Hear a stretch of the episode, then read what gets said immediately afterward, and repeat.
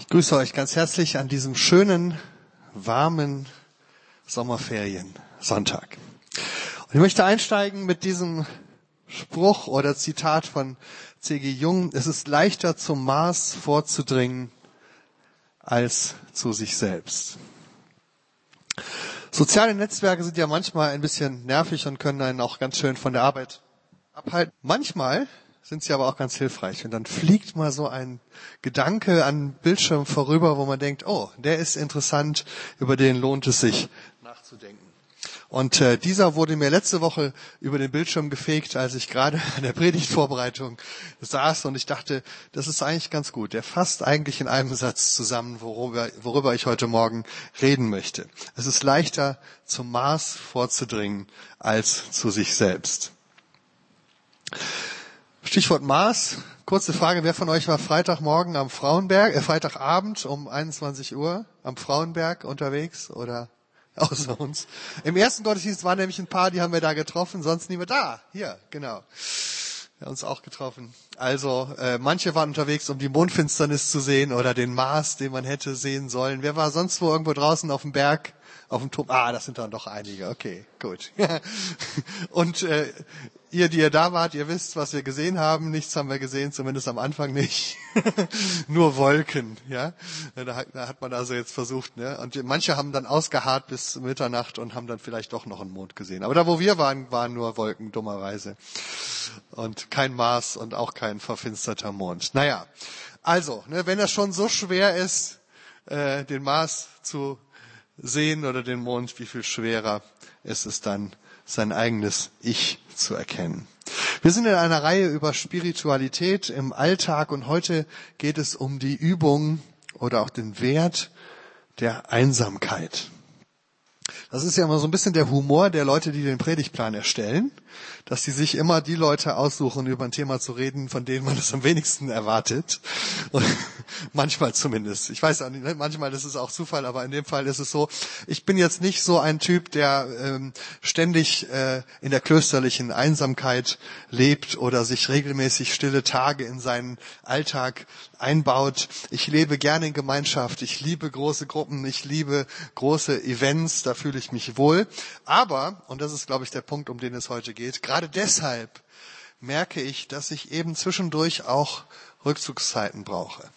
Dass ich Momente brauche, wo ich dann eben mal ganz für mich alleine bin.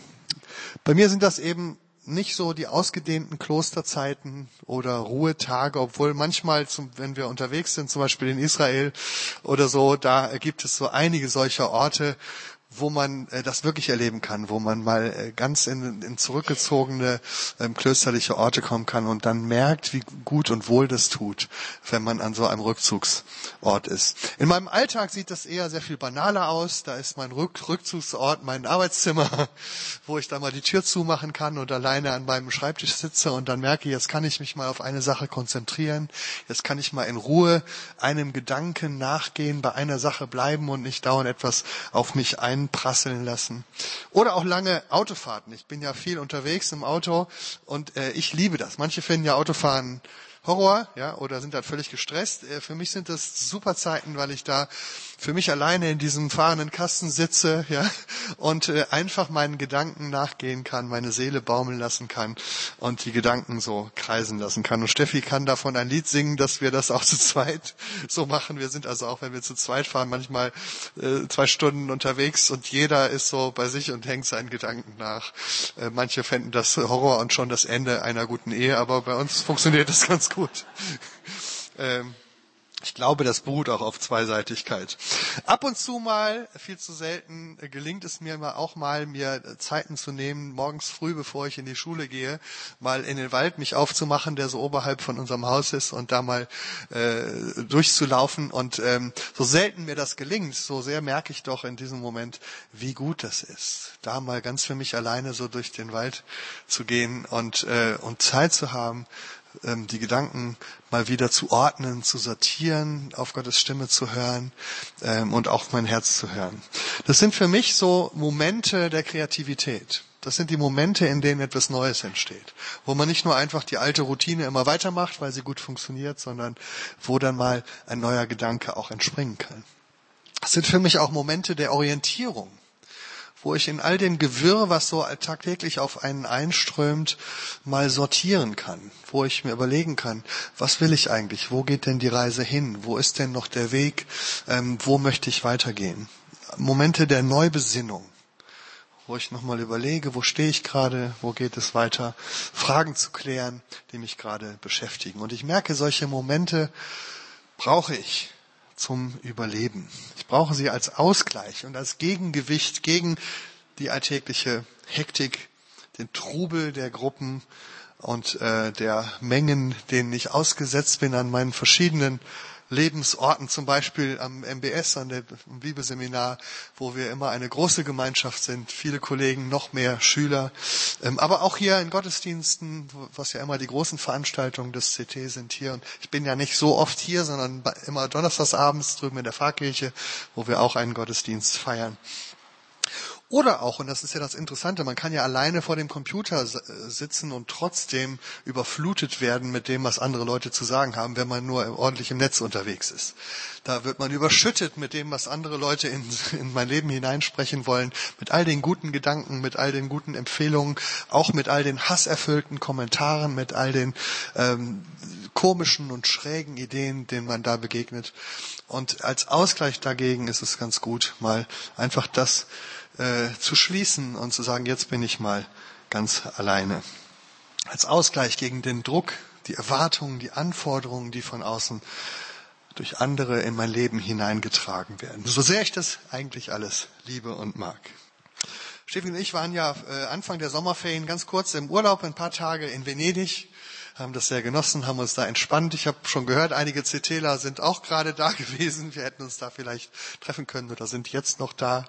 Ähm, das war sehr schön, aber manche wissen das auch. Venedig äh, leidet ja so ein bisschen unter dem Touristeninfarkt. Also das war wirklich so äh, bestimmte Straßen, wenn man da entlang gehen wollte, dann konnte man sich nur im Pulk bewegen, musste sich immer auf diese Wasserboote da drängen, um da irgendwie einen Platz zu kriegen. Riesige Schlangen vor den Museen und den Kirchen.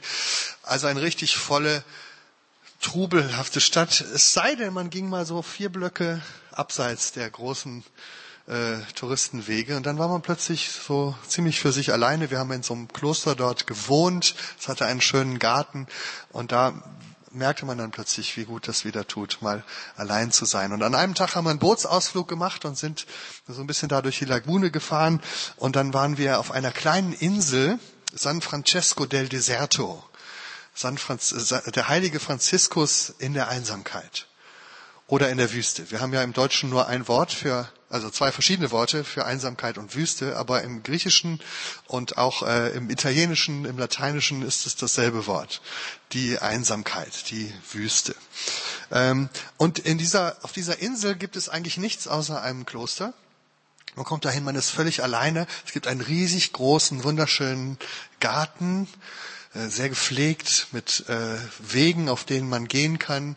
Äh, an, den Wegkreuzungen sind überall so kleine Tafeln mit Bibelversen oder Einladungen zum Gebet. Man kann da verweilen. Es gibt so Ruheorte mit Ausblick über das Meer.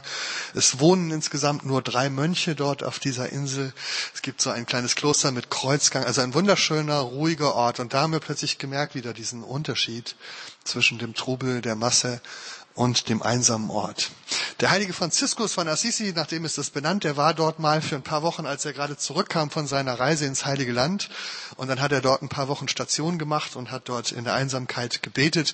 Man zeigt auch den Ort, wo er gebetet hat. Es gibt ja so zwei Klosterkirchen, aber er hat nicht in den Kirchen gebetet, sondern dazwischen, zwischen den Mauern gab es so eine kleine Zelle, wo nur eine Person reinpasst. Da ist er hingegangen und dort hat er gebetet. Er hat die Einsamkeit gesucht. Und das ist ja typisch eigentlich für das monastische Leben, also das Leben der Klöster und der Mönche. Da steht der heilige Franziskus ja in einer langen Reihe der Klöster. Das Wort Mönch kommt ja vom Monachos, im Griechischen alleine oder einsam leben, Monachos. Und äh, der erste Mönch in der Geschichte der Christenheit war der heilige Antonius, der lebte in Ägypten und der hat diesen Ruf bekommen, ähm, alles aufzugeben, was er hat und sich einfach in die Wüste zu begeben, in so einer Höhle, dort zu leben und Gott zu suchen. Und das hat irgendwie die Leute angesteckt und es sind ganz viele andere Mönche auch in die Wüste gezogen. Es ist eine ganze Bewegung daraus geworden, die sich im ganzen Mittelmeer ausgebreitet hat. In Israel gibt es Gegenden, wo, wo die Wüsten durchlöchert sind mit Höhlen und in diesen Höhlen sieht man immer noch so kleine Türchen gebaut oder kleine Sitzgelegenheiten, weil in jeder dieser Höhle ein einsamer Mönch lebte, der sich dem Gebet gewidmet hat. Und unsere ganzen westlichen Klöster sind aus dieser Bewegung entstanden. Ich habe das gerade schon gesagt, in der Bibel ist das eigentlich das gleiche Wort. Einsamkeit und Wüste. Und wenn wir durch die Bibel mal durchgehen, dann merken wir, wie immer wieder in diesen Zeiten, wo Menschen in der Wüste sind, in der Einsamkeit, es Zeiten sind, wo sie besonders Gott begegnen. Zum Beispiel Mose, 40 Jahre alleine in der Wüste unterwegs mit seinen Schafen. Und dann hat Gott geredet und hat ihn berufen. Elia, gab es erst diese große Szene mit den Baals-Propheten, ein großer Showdown und dann ist er in die Einsamkeit, in die Wüste und dort ist ihm Gott in ganz besonderer Weise begegnet. Johannes der Täufer hat bewusst die Wüste aufgesucht, um dort das Kommen des Messias zu verkündigen und auch zu erwarten. Paulus nach seiner berühmten Bekehrung in Damaskus ist er, und das betont er an einer Stelle extra, ist er erstmal nicht nach Jerusalem gegangen in die Gemeinde, hat sich auch nicht in der Öffentlichkeit gezeigt, hat nicht gleich an zu missionieren gefangen, sondern ist erstmal drei Jahre nach Arabien, auch eine Wüstengegend und wir wissen eigentlich da nichts, auch nichts über andere Christen, sondern nur, dass er dort vielleicht alleine unterwegs war. Und natürlich Jesus. Jesus ist, glaube ich, da ein sehr gutes Vorbild. Gleich am Anfang auch seines öffentlichen Lebens, nach seinem ersten großen öffentlichen Erscheinen vor den Volksmengen bei seiner Taufe am Jordan, ist er in die Wüste gegangen, in die Einsamkeit. Lukas 4, Vers 1. Jesus aber voll Heiligen Geistes kam zurück vom Jordan und wurde vom Geist in die Wüste geführt. Und wir wissen jetzt, dass wir da, wie auch an allen anderen Stellen lesen können, er wurde vom Geist in die Einsamkeit geführt. Wir werden ja am Mittwoch wieder aufbrechen mit einer kleinen Gruppe aus dem CT äh, nach Jerusalem, zwei Wochen Jerusalem und äh, Israel erkunden, dort im Johanniterhospiz leben, in dem Haus, wo wir da sind. Sind heute jemand da, der mitfährt? Ich glaube, ja, du warst im ersten Gottesdienst auch schon da. Ja, wir sind insgesamt 14 Leute, äh, werden unterwegs sein. Wir werden auch an diesem Ort sein. Ich hatte eigentlich überlegt, euch ein kleines Video einzuspielen, aber aus Zeitgründen klappt das nicht. Falls ihr mal sehen wollt, wie das da aussieht, wo Jesus in der Wüste war, äh, müsst ihr mal bei YouTube eingeben, Bibelentdeckungen Wüste Juda dann kriegt ihr eine kleine Videoeinführung von mir äh, an diesen wunderschönen, ruhigen Ort. Und das ist wirklich toll, wenn man da hinkommt. Da ist nichts außer Sand und Hügel. Und äh, man kommt so raus aus dem belebten Jerusalem oder belebten Jordan-Gegend und man ist da mal ganz für sich. Und so war es eben auch bei Jesus. Gerade noch hatte sich der Himmel geöffnet vor der großen Menge und Gott selbst hat aus dem Himmel erklärt, das ist mein geliebter Sohn. Und dann führt uns die nächste Szene eben hinein in die Einsamkeit. Aus der Öffentlichkeit in die Abgeschiedenheit aus der Sichtbarkeit in die Verborgenheit. Und es ist der Heilige Geist, der Jesus dorthin führt. Und hier ist Jesus ganz mit sich alleine, zumindest nicht mit anderen Menschen. Das Einzige, was er dort hat, ist die Versuchung des Teufels und der Zuspruch des Wortes Gottes. Und in diesem Moment zeigt sich, wer er wirklich ist, der Sohn Gottes. Und diese, diese Abwechslung zwischen Öffentlichkeit, zwischen großen Mengen und Momenten in der Einsamkeit, das sehen wir bei Jesus durch sein ganzes Leben hindurch. Wenn wir nach der Taufe ein bisschen weiterlesen, Markus immer noch dasselbe Kapitel, Kapitel 1, ab Vers 32, wird beschrieben, am Abend aber, als die Sonne untergegangen war, brachten sie zu ihm alle Kranken und Besessenen. Und die ganze Stadt war versammelt vor der Tür. Und er half vielen Kranken, die mit mancherlei Gebrechen beladen waren, und trieb viele böse Geister aus und ließ die Geister nicht reden, denn sie kannten ihn. Und am Morgen noch vor Tage stand er auf und ging hinaus, und er ging an eine einsame Stätte und betete dort. Und dann kommt er wieder zurück und dann kommt die erste große Heilung eines Besessenen, großer Trubel in der Synagoge und am Ende sagt Jesus, sag es aber nicht weiter, die Zeit ist noch nicht reif dafür aber die Geschichte geht weiter, Markus 1, Vers 45. Er aber ging fort und, ging, und fing an, viel davon zu reden und die Geschichte überall bekannt zu machen, so dass Jesus hinfort nicht mehr öffentlich in eine Stadt gehen konnte, sondern er war draußen an einsamen Orten.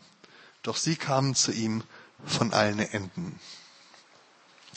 Etwas später, als Jesus davon hört, dass Johannes der Täufer ermordet wurde, heißt es Matthäus 14, Vers 13, als das Jesus hörte, fuhr er von dort weg in einem Boot in eine einsame Gegend, allein.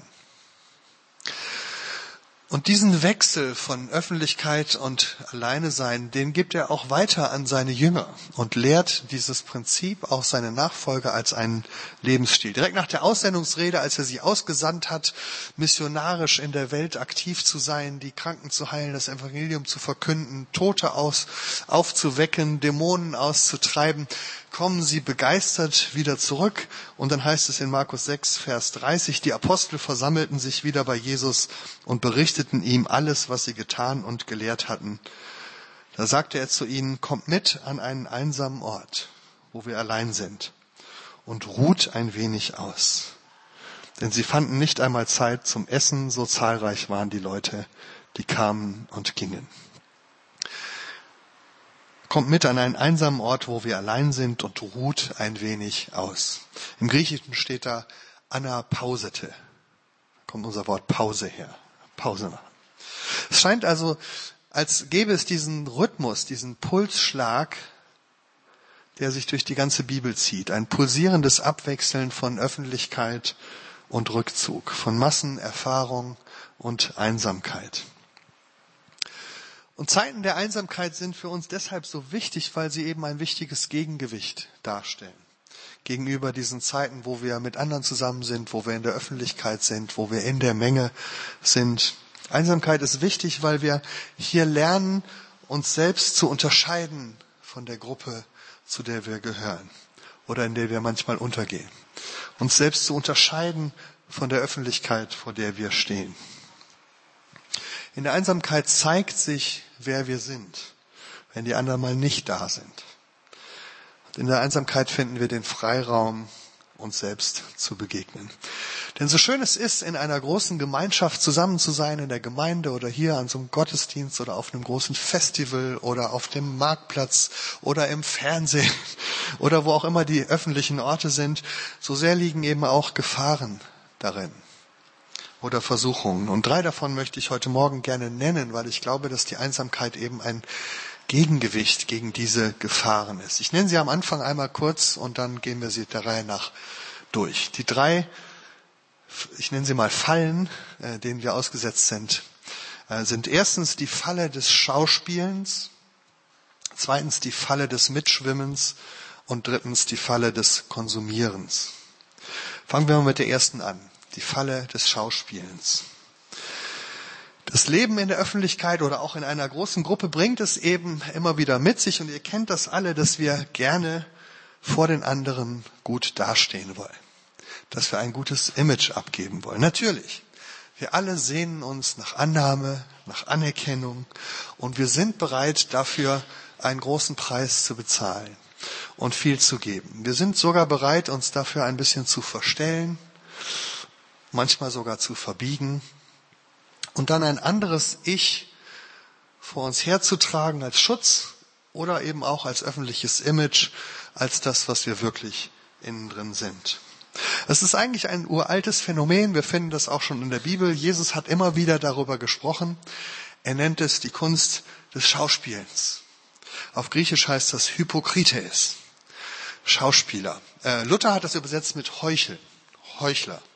Ja, das klingt immer so schon so ein bisschen wie so ein Schimpfwort, aber eigentlich ist dieses Wort das Wort Schauspielen. Eine Maske aufsetzen, etwas anderes sein wollen, als ich wirklich bin. Größer sein zu wollen, wichtiger dastehen zu wollen, wohltätiger zu erscheinen, frömmer, zeitgemäßer, moderner, wie auch immer, auf jeden Fall anders. Und wir leben ja in einer Zeit, in der Selbstoptimierung vor allen Dingen auf dem Weg der Selbstdarstellung funktioniert was du wirklich bist, das ist eigentlich gar nicht so wichtig. Viel wichtiger ist, was die anderen über dich denken und ob sie von dir ein gutes Bild haben. Deswegen posten wir in sozialen Netzwerken oder wo auch immer nur, immer nur die schönen und die erfolgreichen Bilder, die, die aufregenden Momente unseres Lebens, die besonderen Highlights, aber natürlich nicht die langweiligen oder die normalen oder die Niederlagen. Ich weiß nicht, wie oft ihr das im Facebook irgendwo liest, lest oder so, äh, heute habe ich versagt. Ja? Das postet man nicht, natürlich nicht. Ja?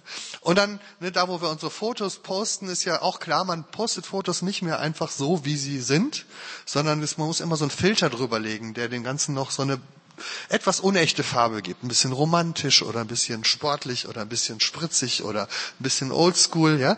Aber bloß nicht so, wie es wirklich aussah. Das ist echt lame. Das will keiner sehen. Ja? Und da sehen wir, dass wir versuchen, unser, unsere Wirklichkeit ein bisschen schön zu basteln. Und gleichzeitig werden wir, und das ist die, sozusagen die Kehrseite der Medaille, werden wir immer depressiver, weil wir natürlich von allen anderen immer nur die Highlights sehen und unser eigenes Leben dagegen ziemlich blass und normal aussieht. Und man fragt sich dann immer, was mache ich eigentlich falsch, dass die anderen alle so tolle Sachen erleben. Ja, und bei mir ist so die ganz normalen Dinge. Ja. Äh, das lese ich halt von den anderen nicht, dass man mal irgendwie spülen muss oder aufräumen oder so. Ja, das, und dann fragt man sich, was mache ich falsch im Leben, dass ich nicht so besonders bin wie die anderen. Und ich glaube, dass wir nicht nur als Einzelpersonen, sondern auch als Gemeinden mit diesem Phänomen total zu kämpfen haben. Wir sind ja mit in diesem Strudel der Imagepflege und der Selbstdarstellung. Ne, wir möchten natürlich gut aussehen vor den anderen, einmal vor den anderen Gemeinden, ja, dass wir sehen, ah, bei uns ist auch was los und es sieht bei uns auch gut aus und da geht die Post ab. Aber auch vor der Öffentlichkeit, vor der Stadt, wir wollen wahrgenommen werden, wir wollen nach was aussehen, wir wollen was hermachen, natürlich. Aber irgendwann stellt sich natürlich die Frage, was sind wir denn wirklich? Oder was bin ich denn wirklich? Diese Frage, die Dietrich Bonhoeffer schon mal in diesem Gedicht formuliert hat, ähm, wo dann die Kernzeile ist, wer bin ich denn wirklich? Bin ich dieser oder bin ich jener? Bin ich das, was die anderen in mir sehen, oder bin ich das, was ich selbst in mir sehe? Bin ich das Image, was ich vor mir hertrage, oder gibt es dahinter noch ein echtes Ich? Und der Weg in die Einsamkeit ist eben ein Weg, der mich mal herausführt aus diesem Strudel der Selbstdarstellung. Wenn ich alleine bin, dann brauche ich mal nichts darzustellen. Dann kommt es mal nicht darauf an, wie die anderen mich sehen. Ich muss mich nicht verstellen, sondern ich kann mich in Ruhe mal hinsetzen und zu fragen, wer bin ich eigentlich, wenn die anderen mich nicht sehen. Die zweite Falle, die Falle des Mitschwimmens. Beim Schauspielern geht es ja so ein bisschen darum, wie ich auf die anderen wirke. Ja, beim Mitschwimmen geht es eher ein bisschen darum, wie die anderen auf mich wirken und welche Auswirkungen die Masse eigentlich auf mein Leben, auf mein Denken hat, wie sich das auswirkt. Wenn wir zu einer Gruppe gehören, zu einer Bewegung, zu einer Gemeinde oder irgendwie einer großen Masse, dann werden wir natürlich auch von dieser Gemeinschaft geprägt. Und das ist auch erstmal was sehr Gutes. Deswegen hat Gott uns als Gemeinschaft geschaffen. Deswegen stellt Gott uns hinein in Gemeinschaften, damit wir uns von den anderen prägen lassen. Aber natürlich gibt es auch die Gefahr, dass wir mehr geprägt werden, als uns lieb ist, dass wir mehr geprägt werden, als gut für uns ist. Denn die große Menge kann eben auch eine große Macht über uns entfalten. Und wenn ich mich lang genug der Meinung einer Menge aussetze oder einer großen Mehrheit, dann wird es mit der Zeit immer schwerer, dem noch eine eigene Meinung oder eine eigene Identität entgegenzusetzen. Vielleicht sogar mich dem Druck der Menge zu entziehen oder zu widersetzen. Wir erleben das ja gerade in unserer politischen Öffentlichkeit, in den Diskussionen, wie hier die Dynamiken unterschiedlicher politischer Ansichten und Einstellungen und Richtungen immer weniger durch Argumente oder Fakten bewegt werden, sondern immer mehr durch die Mobilisierung von möglichst großen Massen. Nicht wer die nachvollziehbareren Gründe hat, sondern wer mehr Leute auf seine Seite bekommt. Der gewinnt am Ende des Tages die Diskussion und auch die Stimmen. Aber wir sehen eben auch, dass durch dieses Prinzip der Masse eine ganz gefährliche Radikalisierung und Extremisierung passiert in unserer Zeit. Man redet eben nicht mehr miteinander, das ist nicht nötig, sondern man redet über den anderen, möglichst schlecht, damit die Leute zu einem selbst hinkommen. Man redet übereinander, gegeneinander.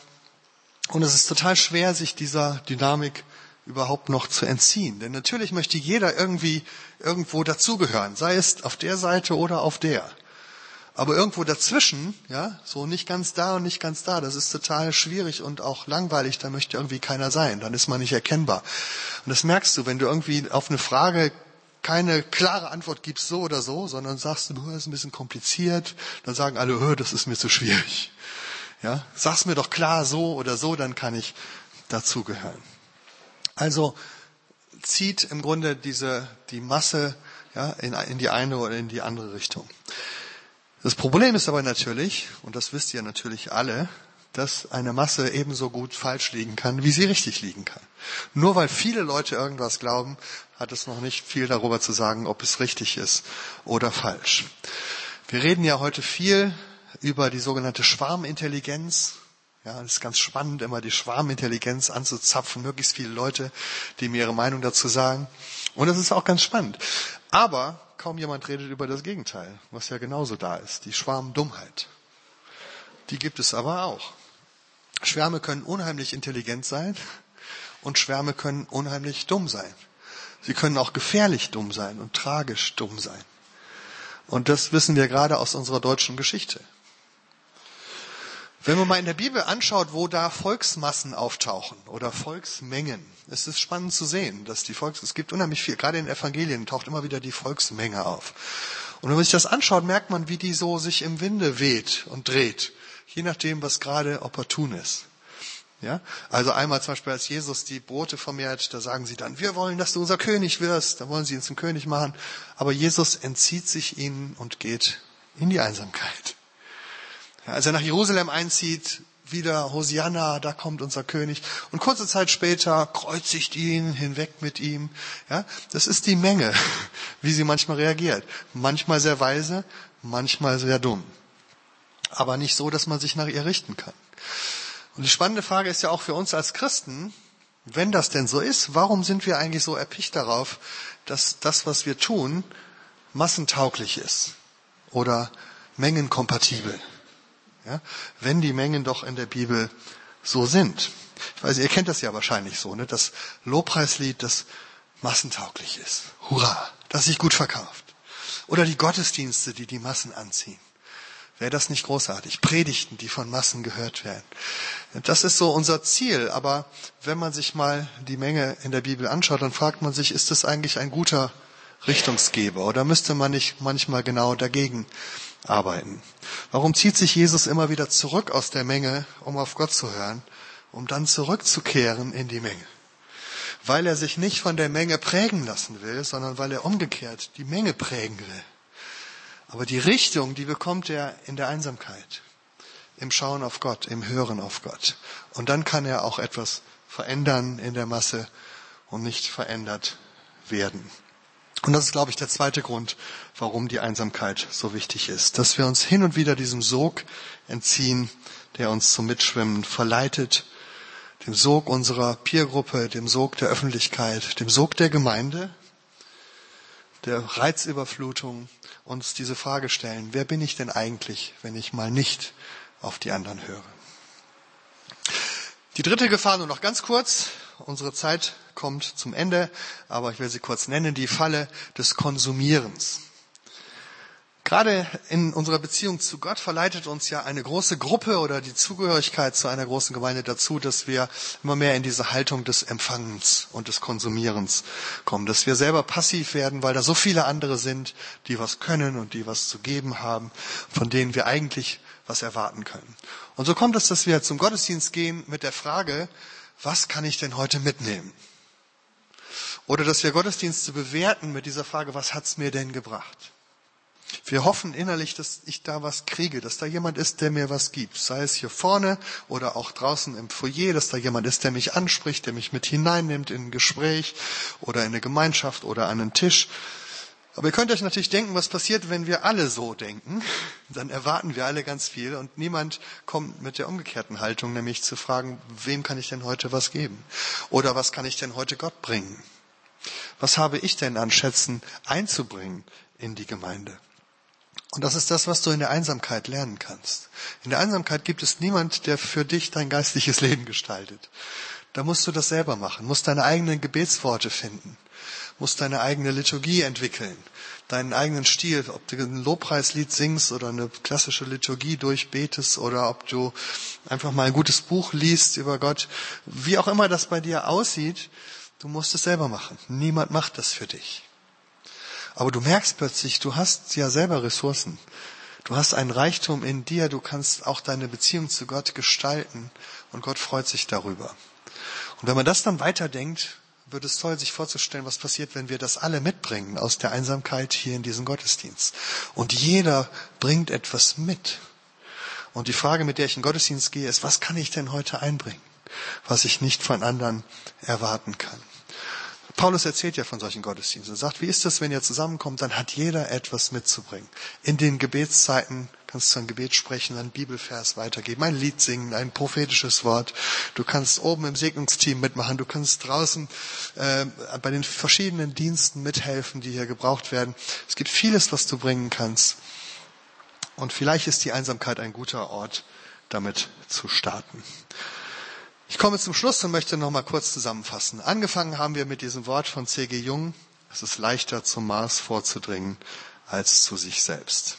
Zeiten und Momente der Einsamkeit helfen uns in unserer Beziehung zu Gott mehr zu uns selbst zu kommen.